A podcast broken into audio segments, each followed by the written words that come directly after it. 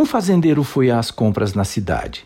Chegando à casa, o rato que o espreitava para saber o que lhe trouxera de gostoso surpreendeu-se ao ver uma enorme ratoeira. Aflito, correu para avisar os demais bichos. Ele disse à galinha: Tem uma ratoeira em casa, dona galinha. A ave, indiferente, respondeu: Uma ratoeira?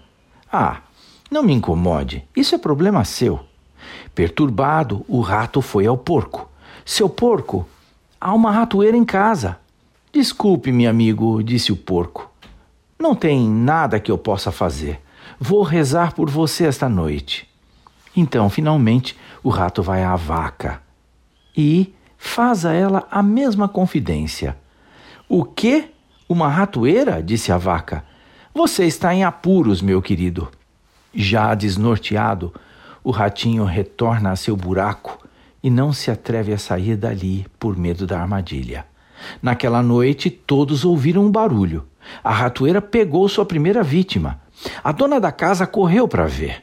No escuro, ela não observou tratar-se de uma cobra que a picou.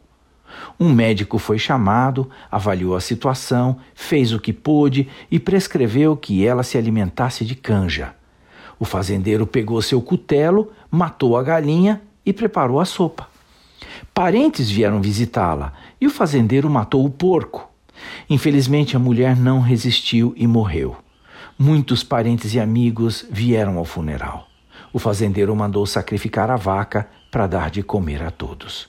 Moral da história: quando alguém lhe procurar com um problema e você achar que não lhe diz respeito, lembre-se de que uma ratoeira na casa põe em risco não só a frágil vida do rato.